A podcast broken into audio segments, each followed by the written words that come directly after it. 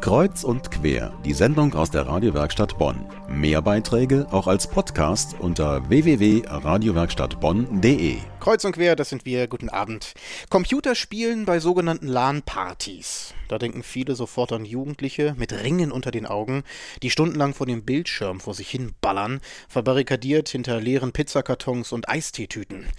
Aber es geht auch anders. Mütter sitzen vor dem Bildschirm, bis an die Zähne bewaffnet, und Väter im Kampfanzug. Warum sie das machen? Sie wollen verstehen, was ihre Kinder am Computer denn so tun. Unser Reporter Martin Fuß über eine LAN-Party für Eltern.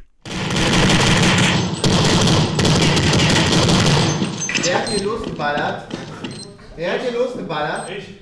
Haben gesagt, es wird noch nicht geballert. Ein Computerraum, zehn Bildschirme, davor Mütter und Väter und plötzlich ballert einer los. Einfach so.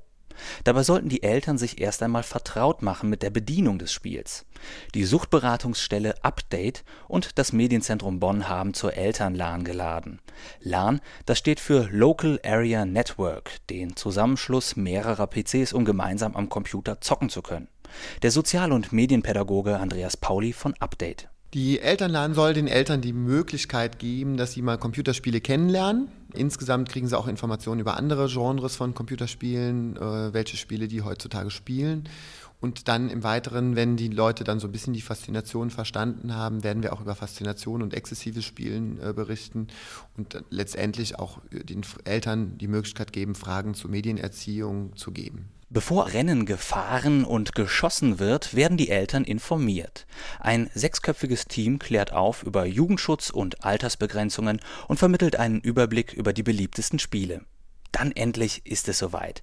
Die Rechner werden hochgefahren, der Adrenalinspiegel steigt. Trackmania steht auf dem Stundenplan. Jetzt werden die Eltern auf die Rennpiste geschickt. Die Strecke ist kurvenreich und so landen die ersten schnell im Kiesbett. Dann schnell zurück auf die Piste. Und dann ist er da, der Rausch der Geschwindigkeit. Es macht alles Spaß, das ist ja das Problem, weil es ist wirklich süchtig machen schon fast. Ne? Der Adrenalinspiegel, der dann so hoch geht und da kann ich meine Kinder schon verstehen, wenn die mit hochrotem Kopf dann da rauskommen. Man will ja auch gewinnen. Nach dem Autorennen tauschen Mütter und Väter das Lenkrad gegen eine Maschinenpistole. Zweite Stunde Counter-Strike. Ein Ego-Shooter-Spiel mit dem Ziel, den Gegner zu töten. Aber nicht nur. Sabine Hörter, die Leiterin des Medienzentrums Bonn. Counter-Strike ist so eins der bekanntesten Spiele oder das bekannteste Spiel und ähm, ich glaube auch, dass es bei Eltern oft so ist, dass sie das Spiel vom, vom Lesen her kennen, aber überhaupt nicht wissen, äh, was es genau ist und worum es da geht und dass es eben nicht einfach nur ähm, Leute abknallen ist, sondern dass da ganz viel Strategie und Systematik und auch irgendwie eine Geschichte und so weiter dahinter steckt. Ja, was ich mühsam finde, ist schon das Navigieren so, ne, dass man das gut hier, da muss man sich erstmal so dran gewöhnen, so ein bisschen. Ne? Und dass man weiß, wo ist ein Hinterhalt, so. Also, ich glaube, da braucht man viel Erfahrung. Das ist jetzt ein Gegner, nee, ne? Ich weiß es nicht. Was meinen Sie? Ist das ein Gegner? Polizisten und Terroristen laufen munter aneinander vorbei und keiner traut sich so recht gezielt zu schießen. Das Fazit nach zwei Runden Counter-Strike fällt dennoch positiv aus. Man kann das mit ganz unterschiedlicher Gesinnung oder äh, Stimmung spielen. Man kann das ganz locker sehen oder verbissen.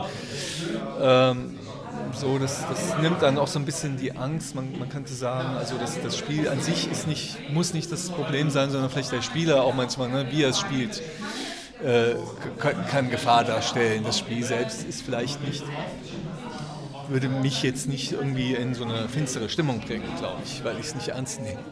Der Abend war für die meisten Eltern ein erster Einblick ins Computerspielen. Ängste und Vorurteile wurden abgebaut. Abschließend geht es um Fragen zum Thema Spielsucht.